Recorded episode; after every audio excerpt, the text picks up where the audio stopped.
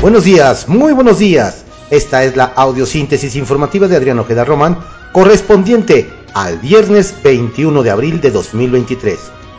Demos lectura a las ocho columnas de algunos diarios capitalinos de circulación nacional.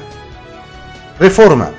Cae jefe panista de Benito Juárez por tranza inmobiliaria. Acusan a exdelegado por pedir moches. Detienen en McAllen a Von Roerich cuando intentaba ingresar a Estados Unidos. El Universal. Mara Salvatrucha busca cobijo de la Unión Tepito. Líderes pandilleros llegan a México y forman alianzas para la venta de droga y armas, sin dejar de operar en El Salvador. Excelsior. Guardia Nacional estará ocho meses más bajo el control de Sedena. La Suprema Corte dio plazo al gobierno federal la sentencia que anuló el traspaso de la Guardia Nacional a la Defensa será válida a partir del primero de enero de 2024 para que el reajuste operativo y presupuestario sea ordenado. Milenio. Texas pide habilitar a cazadores de migrantes contra el fentanilo. Los republicanos que dominan el Congreso de ese estado presentaron un proyecto de ley para formar un nuevo cuerpo policíaco que podrá reclutar a paramilitares fronterizos. El financiero. Acudirían empresas de Canadá al TEMEC por ley minera. Dan Madruguete, Morena y aliados. Aprueban reforma alterna. El economista. Aprueban reforma a ley minera con mayor flexibilidad que iniciativa previa Nueva propuesta tuvo rechazo de la oposición en San Lázaro. Las condiciones de vigencia de la concesión y de los materiales considerados entre los ajustes presentados por Morena. La reforma fue aprobada anoche con 290 votos a favor y 186 en contra y una abstención. La jornada. Apresan al panista Von Rorich, jefe del cártel inmobiliario falló su intento de ingresar a Estados Unidos. El ex titular de la hoy alcaldía Benito Juárez fue deportado a Reynosa, Tamaulipas. Participó en una red de corrupción para obtener departamentos y dinero en efectivo. La Fiscalía Capitalina le imputa uso ilegal de atribuciones y asociaciones delictuosas. Manipuló obras de reconstrucción a cambio de autorizar proyectos habitacionales. Contraportada de la jornada. Tibio primer debate entre Delfina Gómez y Del Moral. Es hora de decir adiós al PRI y su corrupción, dice la morenista. Afirma la priista que solo ella tiene la capacidad para impulsar la entidad. El protagonismo de la moderadora, lo más destacado del encuentro. Continuas sus interrupciones a las contendientes. La razón. Del Moral, recuerda Delfina, diezmo en Texcoco. Esta revira, vas 20 puntos abajo. Encendido primer debate por el Edomex. Priista cuestiona, representas corrupción. Afirma que los sondeos no votan y la recrimina que otros tomen decisiones por ella. Morenista señala que va a va requete bien en las encuestas. Ve oportunidades de terminar con corrupción de 100 años y acusa clientelismo. Reporte Índigo.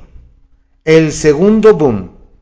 En la década de los 80, artistas como el grupo Polvo de Gallina Negra sentaron las bases de, de colectividad en el arte feminista y la relevancia de reconocer, salvaguardar y difundir la obra hecha por mujeres ante la violencia de género en el mundo cultural y en otros ámbitos. A 40 años de esa lucha, especialistas hablan de la evolución y presencia de este movimiento. El Heraldo de México. En 1.658 millones de pesos, Tayikistán compró el avión presidencial Andrés Manuel López Obrador dijo que el dinero de la venta es para dos hospitales del IMSS Bienestar, uno en Guerrero y otro en Oaxaca. El Sol de México. Presidente ucraniano, ucraniano pide apoyo a México. Invitación a Zelensky divide diputados. Ayer el canciller ruso llegó a Cuba después de estar en Nicaragua, Venezuela y Brasil. La crónica. En ocho meses el gobierno debe sacar a la Guardia Nacional del Ejército. Por nueve votos contra dos de la Corte establece ese plazo para que la Guardia Nacional esté bajo control civil, operativo y administrativo de la Secretaría de Seguridad Pública Ciudadana.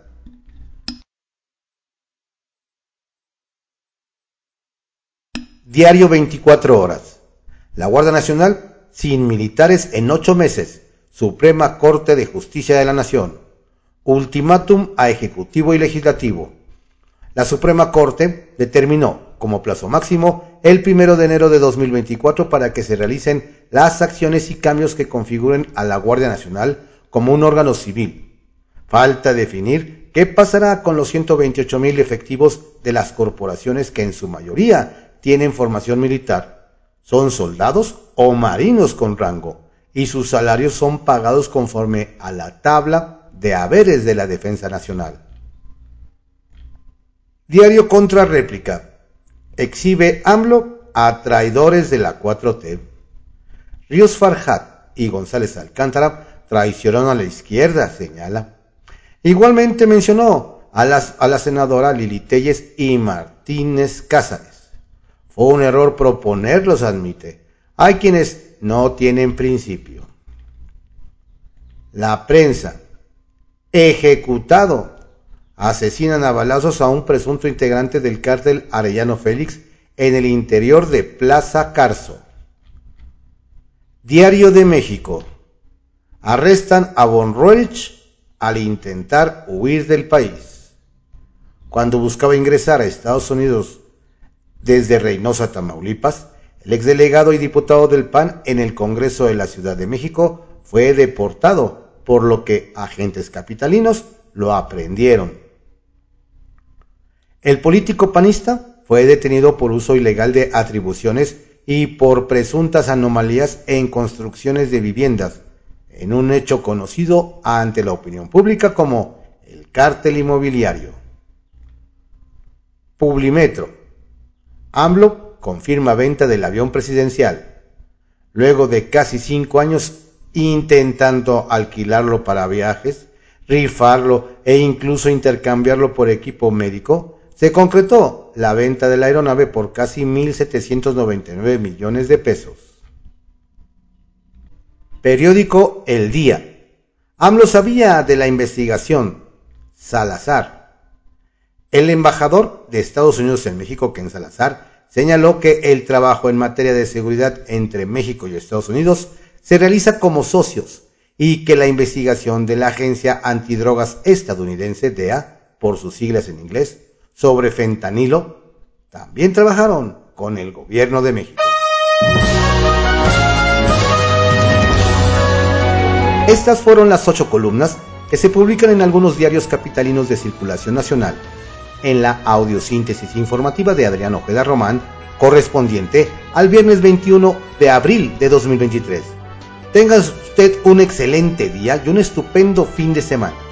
Saludos cordiales de su servidor Adrián Ojeda Castilla, quien lo invita a que siga la información de la contienda electoral en el Estado de México a través de www.cconoticias.info.